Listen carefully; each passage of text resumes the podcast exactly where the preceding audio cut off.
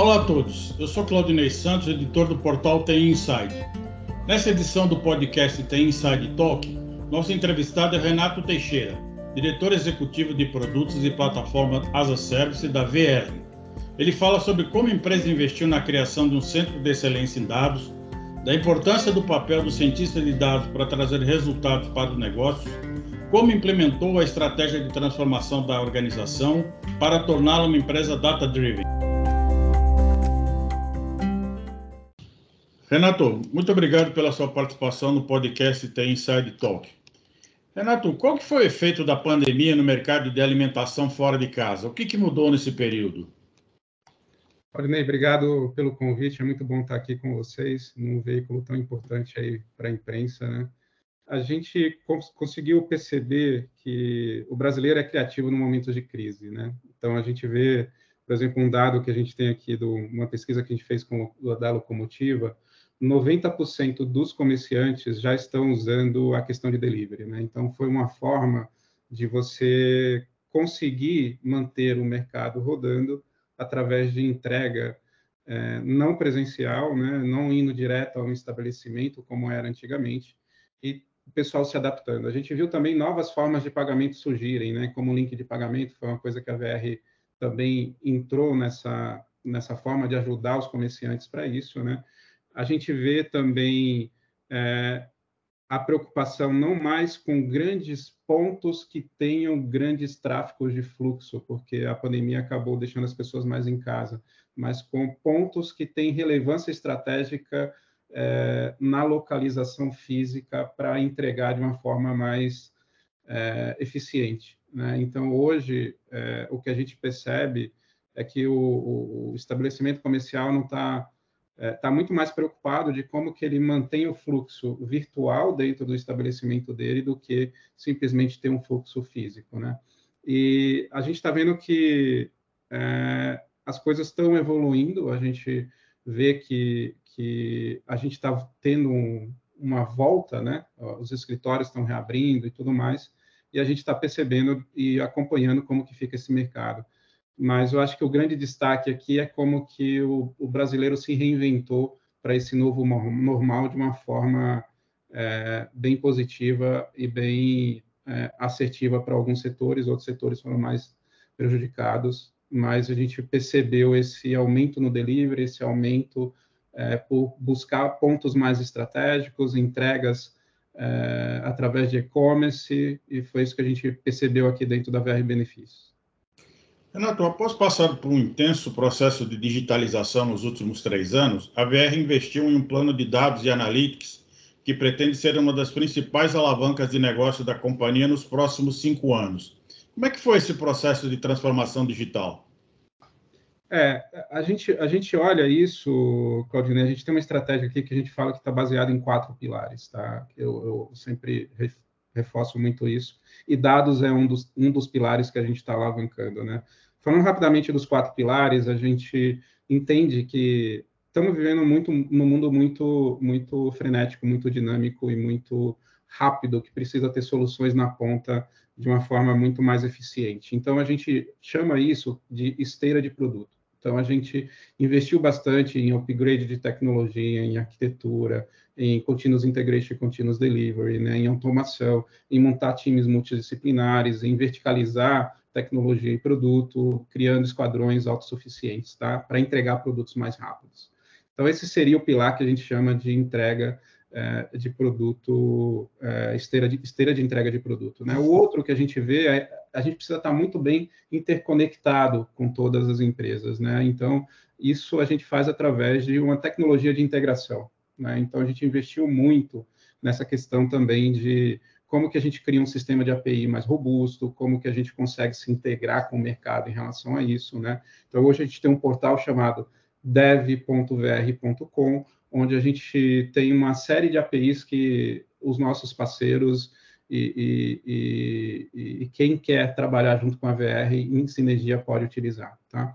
O terceiro pilar é automação. Não adianta a gente é, ter um crescimento que a gente está tendo, né? Esse ano a gente cresceu mais ou menos uns, de 30% a 40% né, em receita, e esse é um crescimento que a gente vem ano após ano, e isso tem que gerar uma eficiência operacional, senão a gente acaba crescendo de uma forma é, não estruturada, com um custo muito alto. Então, a gente busca muito o terceiro pilar que a gente chama de automação.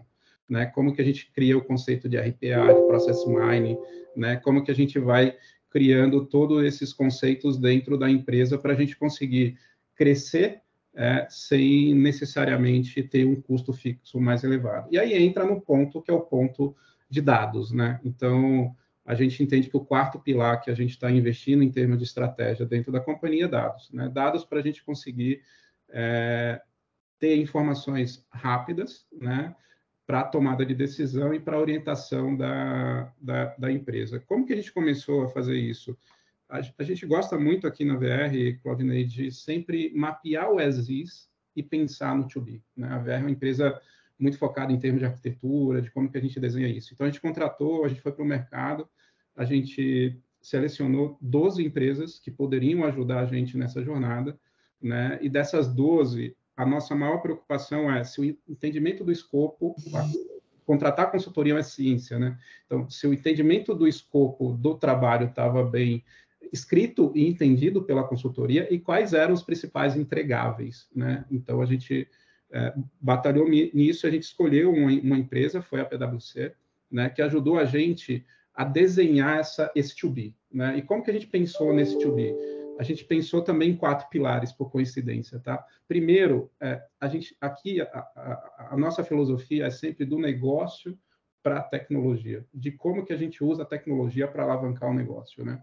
Então, o que, que a gente fez? A gente chamou todos os diretores executivos e todo o corpo de conselho e a gente lançou esse projeto para entender quais são os casos de uso que a gente tem de dados na companhia, quais são os possíveis casos de uso que a gente ia tratar. Então, a gente fez um mapeamento de mais ou menos 26 casos de uso, e desse caso de uso, a gente montou uma arquitetura para atender esses casos de uso. Né? Então, a gente partiu do negócio, da, do, do, que, que a gente entende como alavancagem de negócio de dados dentro da companhia, é, desenhou a questão da arquitetura, a gente está nessa jornada de montagem da arquitetura, e depois que a gente fez isso, tem dois outros temas que são extremamente importantes. Primeiro, governança, porque se você não constrói uma boa governança de dados, como você começa a alavancar muito dados dentro de um lake, dentro de uma arquitetura de dados não mais estruturada, como a gente está conhecia, né, mas é dado desestruturado, seja voz, seja, seja arquivo, você joga tudo ali dentro, né? Você tem que ter uma boa governança e precisa de pessoas, né, Claudinei? O, o, o grande, o grande desafio de toda empresa é um bom time e pessoas orientadas. Então, a gente trabalhou em quatro pilares: casos de uso, arquitetura, governança e organização. Então, a gente desenhou é, com essa consultoria como seria o modelo de organização. Então, a gente desenhou um modelo que a gente chama de Data Lab, onde a gente tem é, os engenheiros de dados centralizados comigo, então toda a engenharia de dados, toda a parte de construção de dados está centralizado, os analistas de dados, que são quem, quem faz análise de dados, está distribuído nas unidades de negócio, a gente dá ferramental para eles trabalharem com isso, e a gente para de... a gente investe um pouco a, a roda que a gente vê no mercado, analista de dados se preocupando em construir dados, a gente o analista de dados não tem que se preocupar em construir dados, ele tem que se preocupar em analisar dados. Então, o engenheiro de dados cria essa, essa, essa facilitação para ele em relação à análise de dados. E o cientista de dados está de forma federativa. Né? A gente tem um chapter de cientista de dados e um grupo de cientista de dados que está comigo, mas também a gente tem cientista de dados em cada unidade de negócio. Então, foi esse modelo de organização que a gente montou. Né? Então, partindo do as de como que a gente estava, chegando no to be, para onde a gente vai, mas a gente não tem bola de cristal, a gente tem um direcionamento e durante o caminho a gente vai adaptando esse to be para a gente ir construindo toda essa jornada que a gente está, a gente chamava de Data Driven Company, DDC, né? Mas como a gente está montando um ecossistema, agora a gente está chamando de DDE, né? Que é não mais companhia, mas ecossistema. Né? Em relação ao time que você mencionou, houve muita dificuldade no desenvolvimento desse plano, né? Já visto que as pessoas, as, né, os colaboradores, as lideranças estavam no, no, no, trabalhando no modelo home office? A gente, aí eu divido essa pergunta em duas, tá, Claudinei? Assim, a gente já trabalhava no modelo home office desde 2018, tá? É, então a gente já, a gente já tinha essa cultura interna para o que a gente chama de squads, né, tecnologia e produto. Né? A grande dificuldade foi trazer isso para dentro das áreas mais operacionais, que não tinha muito essa cultura. Então, o, o trabalho home office para a gente já era uma realidade da VR desde 2018 e é uma das grandes bandeiras que a gente defendia aqui dentro. Tá? Então, a gente já trabalhava de forma disso. E a gente também preparou a, a tecnologia para isso. Né? Então, a gente já, já, já trabalhava naquela época com com Slack, com, com, com, com, ferramental com Gira, com todo o ferramental, mas em nuvem, né, numa, numa questão de, de, de, de PaaS e SaaS, né, para a gente não depender tanto de VPN, né, era, era uma questão mais aberta. Então, é, quando a gente. E, e, ninguém previu a pandemia, né? Não, não dá para a gente falar que isso era uma previsão de pandemia, fora de mim querer fazer, falar isso, mas de acreditar num trabalho remoto, né? Então, a gente já, já, já praticava essa, essa esse ponto, né, há mais de dois, três anos antes da pandemia. E aí, quando veio a pandemia, a gente decidiu, com muita preocupação com as pessoas, a gente decidiu fechar o escritório. O escritório estava lacrado até essa segunda-feira especial. Né? então, essa segunda-feira a gente resolveu. É, a gente fez. E, e como que a gente fez isso? Até que eu acho que é curioso, né? A gente tem dois tipos de contrato na VR. Tem um que a gente. E deixa o colaborador escolher 100% remoto então, o colaborador pode escolher, cara, eu quero trabalhar 100% remoto ou eu quero trabalhar parcialmente remoto. Em cima disso, a gente fez um mapeamento de quem são as pessoas e reabriu o escritório. Então, hoje, a gente tem gente contratado em praticamente quase todas as regiões do Brasil, né, trabalhando na VR. E aí, a questão de pessoas de dados que você trouxe, né, é, a gente já tinha uma cultura de dados, né? O que a gente não tinha era uma tecnologia, uma organização em relação a dados. Então, a gente já trabalhava com cientista de dados. Quando a gente fez o assessment, é, a gente fez um mapeamento de capacidade, né?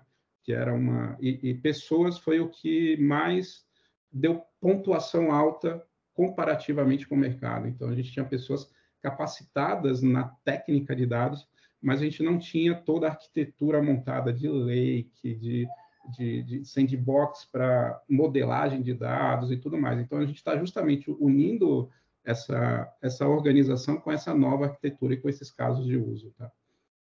Renato, para colocar essas mudanças em prática, né, a VR estudou as jornadas dos clientes, né, que são as empresas, estabelecimentos comerciais, trabalhadores, né, e a partir daí ela criou cenários onde, com, com esse uso intensivo de dados, né, como é que eles poderiam alavancar os resultados da empresa e melhorar a vida dos clientes, né? Você pode nos contar um pouco sobre esses pontos mais relevantes dessa implementação?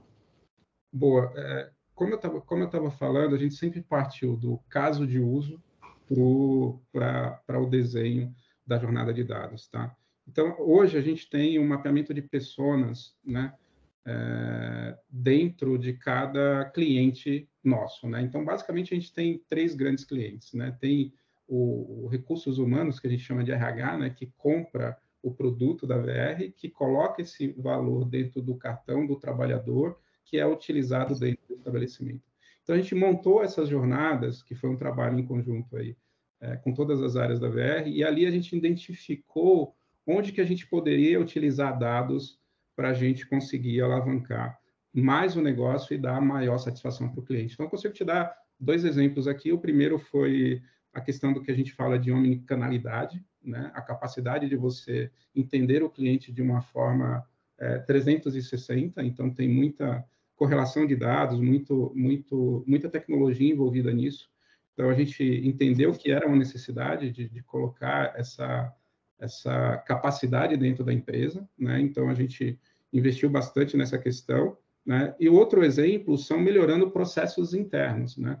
Então, a gente tem, por exemplo, um caso que era um dos casos de uso que a gente conseguiu implementar sem ter é, uma tecnologia toda pronta. A gente, quando acho que é interessante falar isso também, quando você faz um projeto que é mais estruturante de dados, o importante é você buscar fazer entregas rápidas, né? Porque senão fica um projeto para ter entrega daqui a dois, três anos, e isso a gente vê que você perde tração, credibilidade, uma série de coisas. Então, a gente escolheu alguns casos de uso para a gente conseguir, que não dependia tanto da arquitetura, né? Para a gente conseguir fazer entregas rápidas, né? Então, a gente escolheu seis casos de uso, e desses seis casos de uso, a gente está trabalhando nos primeiros seis meses e a arquitetura vai ficar pronta, pelo menos a primeira, primeira fase, depois de oito, sete meses, tá? Então, no primeiro, segundo mês de projeto, a gente já estava entregando o caso de uso. Né? Então, um exemplo disso que é, que é interessante é como que a gente fazia uma abordagem para é, antecipação de recebível. Né? A gente tem um recebível a receber,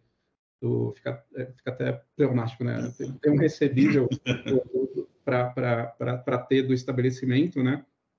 E a gente fazia isso através de um mailing que era montado através de uma query num banco de dados. Né? E, e a gente falou, cara, acho que tem uma oportunidade de a gente colocar aí um modelo, um modelo de regressão linear, alguma coisa que a gente consiga ser mais assertivo, né? E foi isso que a gente fez. Então a gente sempre a gente busca, Claudinei, fazer o que a gente chama de é, grupo teste e grupo é, que está usando o modelo para a gente conseguir comparar se realmente aquilo está realmente sendo eficiente, né? A gente perde um pouco de eficiência porque nem todo mundo entra no, no, no, no grupo de modelo, então a gente separa um, um pouquinho de pessoas ali ou um pouquinho de processos para fazer o comparativo.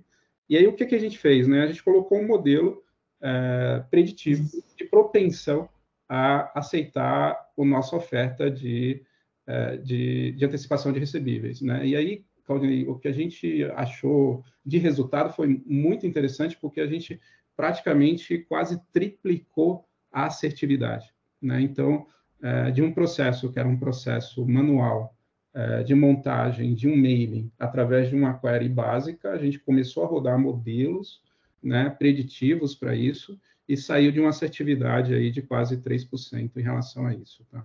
Então, consigo te trazer aqui uns exemplos de como que a gente está tracionando essa questão de dados com entregas mais rápidas e com um projeto um pouco mais longo aí em termos de alicerce.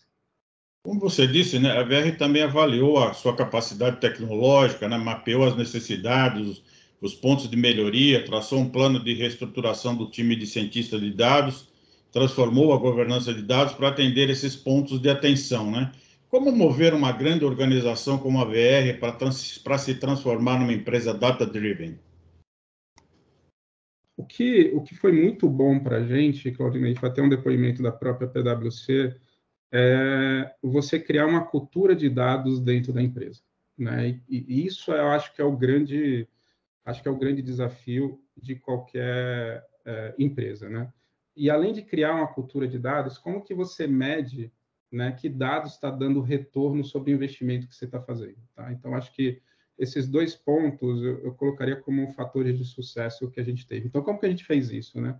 Então é, todo o comitê executivo e conselho está é, tá muito claro que se a gente não tiver dados é diferencial competitivo, está muito claro dentro da, do, do, do, do, conselho executivo, né? E a gente é, buscou através desse direcionamento criar uma cultura interna em relação a dados. Então, uma das coisas que a gente fez foi o seguinte: é, a gente escolheu um visualizador de dados. A gente usa hoje o Power BI, tá? Então a gente escolheu esse visualizador de dados.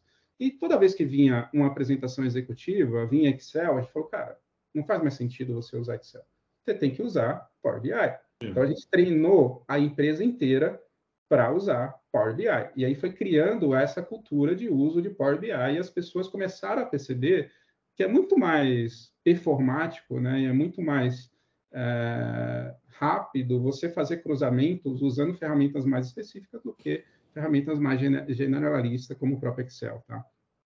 O outro ponto que a gente fez foi desafiar o cientista de dados a buscarem modelos de dados que tragam é, melhorias para o cliente e, e melhorias operacionais. Então, a gente criou uma trilha de dados dentro da empresa para a gente conseguir criar essa cultura. Né? Então, é, foi muito uma visão, é, muito é, uma visão é, top-down, de uma visão executiva, com a visão bottom-up, de uma visão de cultura, para você criar essa visão de cultura de dados. E aí, quando você traz o resultado, né, quando você fala que você aumenta em três vezes a conversão de reembolso, né? Hoje, para você ter uma ideia, a gente tem um, um, um, programa de dados que a gente chama de direcionamento de fluxo, que é a capacidade de entender é, como que é, a gente pode sugerir né, restaurantes para as pessoas, né? Então, a gente usa um algoritmo muito simples que foi muito utilizado aí pela indústria. Então, o Netflix usa isso, né? Então, se o Renato assiste um filme, o Claudinei assiste um filme também, e aí se o Renato assiste um outro filme que parece com que o Claudinei assistiu, eu começo a sugerir o Claudinei para assistir aquele filme. Então a gente fez a mesma coisa com o restaurante, né? Se se o Renato gosta de hamburgueria, o Claudinei de hamburgueria, né? E aí tem o Renato vai no Outback ou vai é, no Burger King ou algum, algum restaurante ligado à hamburgueria, a gente sugere para o Claudinei. Então a gente montou essa, esse algoritmo e hoje a gente já tem 1,5% da receita nossa já é proveniente desse direcionamento de fluxo, né?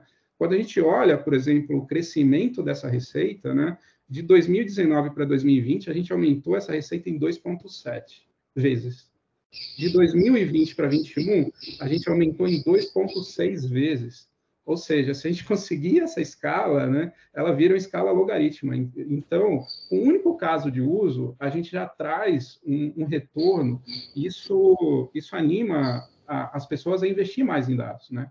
Então, tem a cultura e tem como você mede, como você traciona essa questão de investimento. Tá?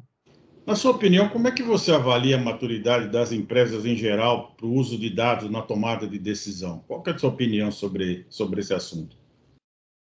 Claudinei, eu, é, eu, aí eu vou falar uma opinião mais bem particular minha, tá? Eu, eu vejo que, que, que, dados, né, de uns três, quatro anos para cá, a tecnologia vem alavancando muito, né? essa questão de dados. Né? As empresas que estão conseguindo perceber essa alavancagem conseguem aproveitar essa onda e começar a, que eu chamo, montar legos de dados. Tá? Por exemplo, né? a gente não imagina a gente construir grandes algoritmos de inteligência artificial, ou baseado em rede neural, ou alguma coisa, modelos não preditivos. Tem muito isso na prateleira, tem muito na prateleira. O Google, faz isso muito bem, é, as clouds fazem isso muito bem, então, o que a gente está buscando é como que a gente monta esse quebra-cabeça né, do que tem disponível no mercado, é, o, olhando as melhores tecnologias que a gente tem para isso. Né? A gente está numa linha muito é, focada em cloud, então a gente tomou a decisão de ir para uma linha de cloud, a gente tomou a decisão de não ser multi-cloud em dados, né? a gente entendeu que não faria muito sentido para a nossa estratégia.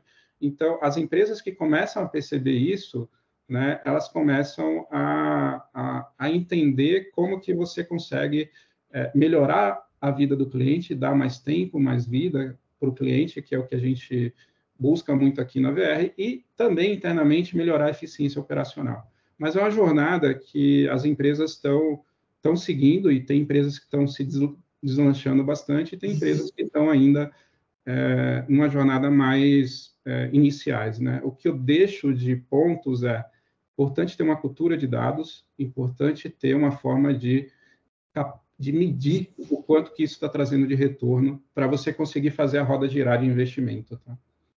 Nesse último trimestre, a VR também manteve o time de cientistas de dados mais próximo das áreas de negócio, né, criando um núcleo de excelência central que trabalha em uma dinâmica descentralizada, com uma forte participação de governança. Qual o objetivo dessa iniciativa? A primeira coisa, Claudinei, é, quanto mais próximo você está do negócio, mais você entende aquilo, as dores. Né? E, e, é importante hoje a gente identificar a dor e resolver dor. Né? A gente não faz tecnologia e dados por fazer tecnologia e dados. A gente faz tecnologia e dados para entender a dor do cliente, para alavancar negócio, para buscar eficiência operacional. Então, a gente tomou a decisão de descentralizar a questão de cientista de dados para eles estarem mais próximo é, da ponta é, para conseguir entender como que as coisas podem, os algoritmos, como que pode usar o dado em relação a isso. Só que aí você tem um problema que é como que você garante que esse cientista de dados ele não está sendo utilizado como um analista de dados, né? É, como é, em vez de estar tá buscando algoritmos, está buscando relacionamentos e queries. Em vez de ser preditivo, está sendo é, prescritivo ou está sendo consultivo. Tá? Então, o que, que a gente fez para isso? A gente montou o conceito é, de centro de excelência de dados através de um conceito de chapter. Né? E a gente acompanha esse, esse, esse chapter, esse centro de excelência está comigo, de forma centralizada. Os cientistas estão dentro das áreas de negócio, respondendo direto para o diretor executivo, direto para a estrutura do diretor executivo, né? Então, tem, tem uma área de dados dentro de cada diretoria executiva, e a gente mede a maturidade desse cientista de dados para a gente calibrar, né? Porque você não pode desanimar. O cientista de dados ele é, ele é movido a desafios mais complexo em termos de dados. Se você coloca ele para fazer análise de dados, você desestimula, você paga caro por isso, né? O preço do cientista de dados é mais alavancado do que o preço de um analista de dados, você paga mais caro por isso, você frustra o profissional e você acaba não entregando é, e maximizando aquela, aquele, aquele profissional. E a gente faz isso através de modelo de maturidade. Então, cada núcleo de dado tem a sua maturidade, a gente acompanha isso mensalmente, para a gente também, e a gente leva isso no fórum executivo e fala, ó, você que é responsável aqui por essa unidade de dados, a tua maturidade em termos de análise de dados está baixa, você precisa colocar mais desafios para o teu cientista de dados. E a gente acompanha é, com o chapter de dados é, todas as iniciativas de dados em relação a dados mais trabalhados através de cientista de dados. Tá?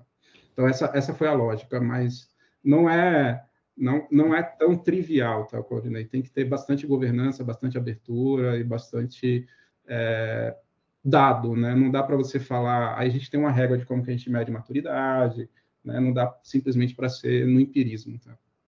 O processo de avaliação de crédito, né, acho que é um exemplo recente de como o uso de dados melhorou a experiência dos clientes da VR, né? O que, que mudou?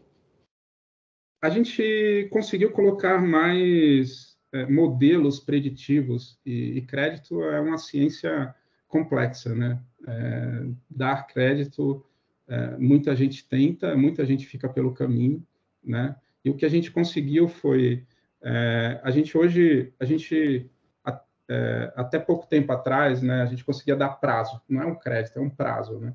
Mas isso foi, com a nova regulamentação, a gente acabou não podendo mais fazer isso, né? Mas na época, o que, que a gente o que, que a gente fez, né? A gente conseguia, através de motores de crédito, que foi o que a gente colocou ali dentro, a gente conseguia é, entender quem que tinha maior propensão a, a gente dar prazo e pagar por esse prazo em dia do que foi feito, tá? Então, foi muito uma alavancagem de modelo em relação a isso, né? A gente teve aí uma, uma, uma eficiência boa nessa questão de, de colocar o modelo para criar scores, né? E a gente fez isso muito na, na pandemia, tá, Claudinei? A, a, quando entrou a pandemia, né, a gente não sabia como é que as empresas iam comportar em relação a isso. E a gente tem muitas empresas que pagam a prazo para a gente, né? não tinha naquela época, né? Uhum. É, e a gente tinha bastante receio, é, como a nossa nosso volume é alto, né, em relação à movimentação de dinheiro e ao nosso compromisso com o estabelecimento, a gente tem que honrar. Se a gente não recebe do RH, a gente já tem um déficit financeiro, né?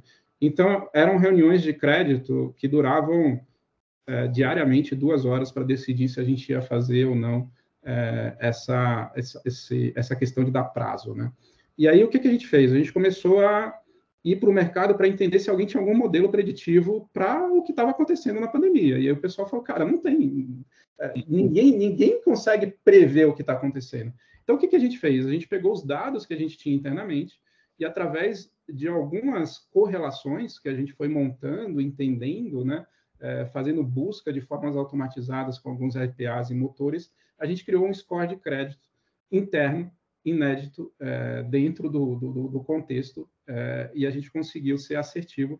E essa reunião que demorava mais ou menos duas horas passou a demorar 15 minutos, porque a gente já ia com pré-filtro, falando, pessoal, isso aqui são os caras que a gente considera risco para prazo, então vocês precisam deliberar aqui esses casos e rapidamente deliberar. Então a gente conseguiu fazer essa mudança dentro do, da própria pandemia. Tá? Outro exemplo de como o ecossistema de dados está facilitando aí a vida dos clientes da VR está relacionado à precificação dinâmica, né? que agiliza as negociações de propostas solicitadas pelos clientes. Quais os benefícios oferidos nesse processo?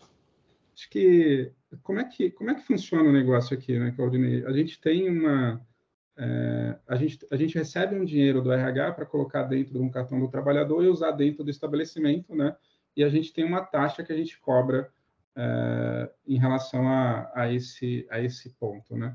Isso a gente chamava, uh, no passado, né, uh, uma forma da gente precificar aquilo para o RH, né?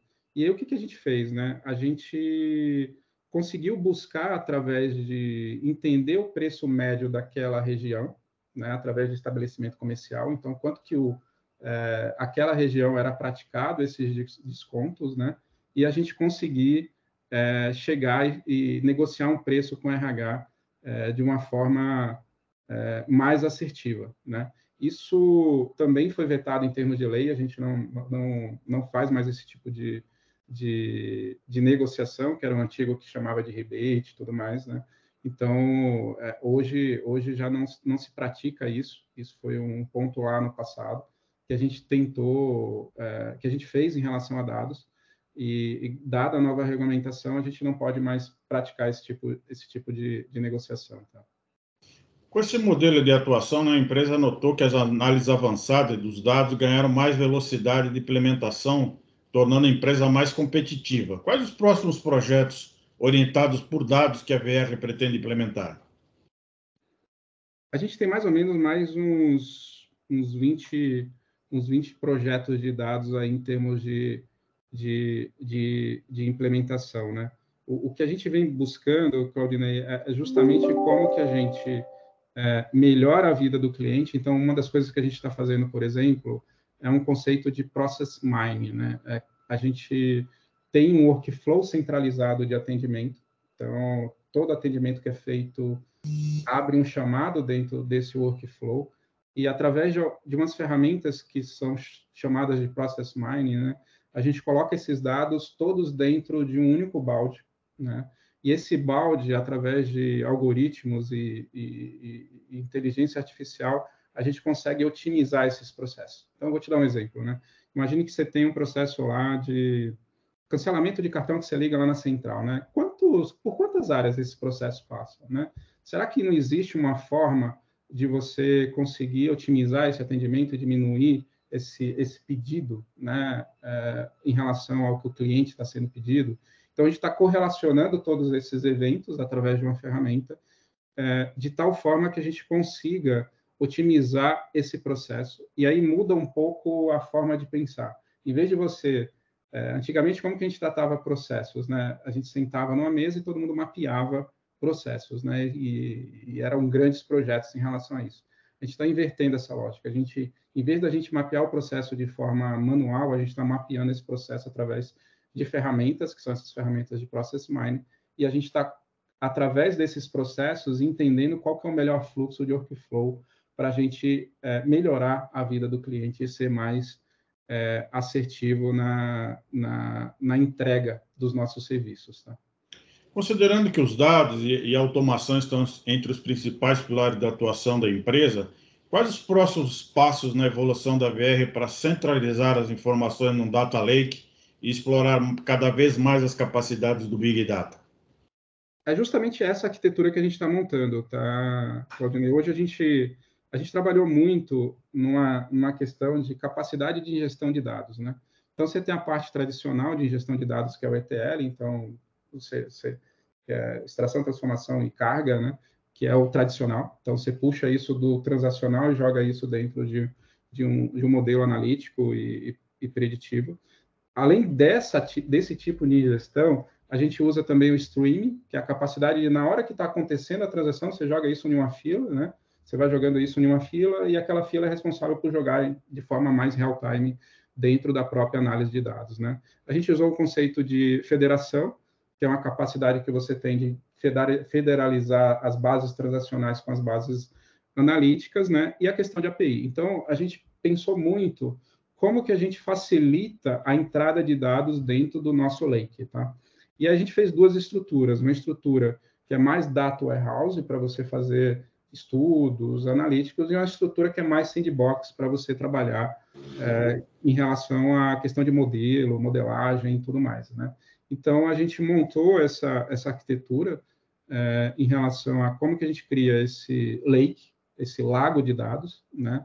de tal forma que você passa por três grandes processos pós-carga, tá? Tem o que a gente chama de dado bruto, que é o que a gente chama de dado bronze, né? Então vai tudo, tudo ali dentro. A gente passa por uma camada de, vamos dizer, um moedor de carne que torna esse dado, que é o dado que a gente chama de prata, né? Que é um dado mais elaborado para o cientista de dados trabalhar. E a gente chega no dado ouro, que é o gold, que é mais para o analista de dados já trabalhar na ponta. Então, com isso, você consegue entregar dados de uma forma muito mais é, volumosa e estruturada. E o que, que a gente está fazendo nesse momento agora?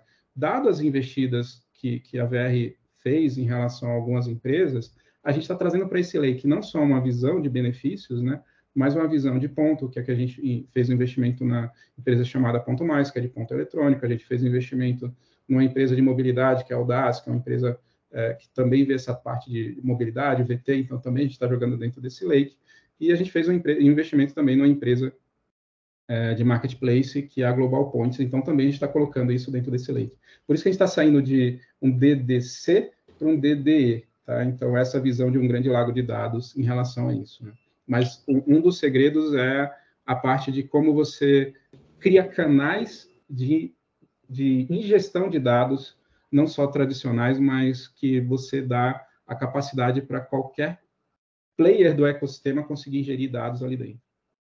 E como é que foi o trabalho da, da, das equipes né, para estabelecer a governança de dados e o cumprimento das, dos requisitos da LGPD?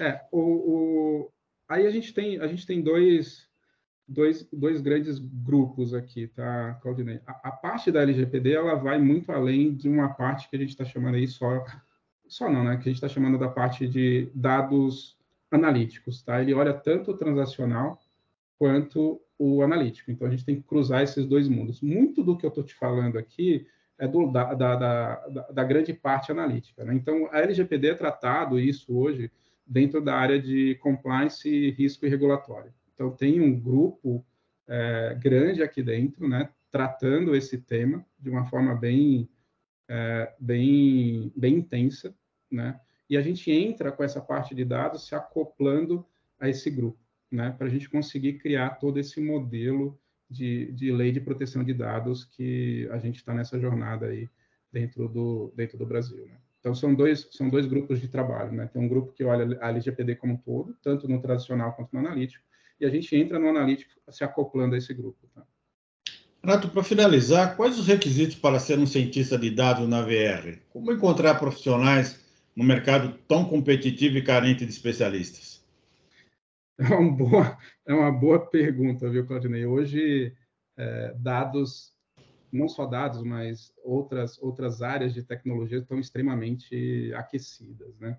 É, eu diria que, assim, além, além de ser um perfil de cientista de dados, o perfil, o perfil de profissional da VR é, é, é um perfil de pessoas que queiram é, ser desafiadas, né? É, tem bastante informação né, em relação a isso, então a gente a gente tem é, onde, onde as pessoas almoçam, né, que está isso porque faz uma transação no estabelecimento, a gente tem onde as pessoas trabalham, porque está lá dentro do RH, né, a gente sabe com quem são as pessoas que estão mais ali naquele horário ali do é, dentro daquele estabelecimento, então dá para fazer uma intuição em relação a quem são amigos e tudo mais, né? Então tem um parque de informações muito grande aqui dentro para a gente conseguir fazer esses cruzamentos e a gente precisa de pessoas que estão motivadas a esse desafio. Tá? E tem uma questão também cultural, né? A gente é uma a gente é uma, a VR é uma empresa muito focada em pessoas, né? Muito focada em gente. Então tem que gostar de gente, tem que se relacionar com pessoas, né?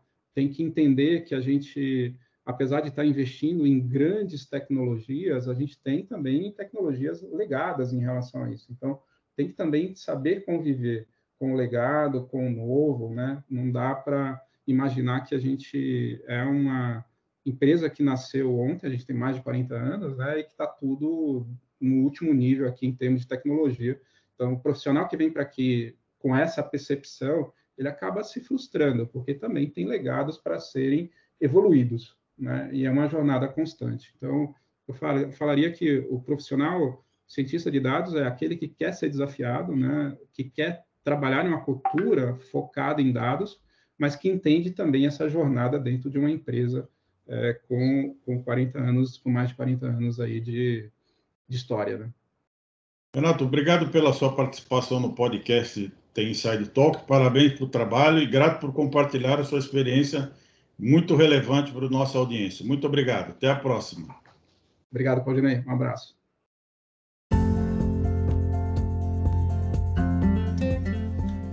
Esse foi o episódio de hoje do The Inside Talk. Agradeço a audiência e gostaria de convidá-los para seguir The Inside nas redes sociais para acompanhar as principais notícias no mundo da tecnologia e ficar por dentro dos próximos episódios e eventos. Até o nosso próximo encontro.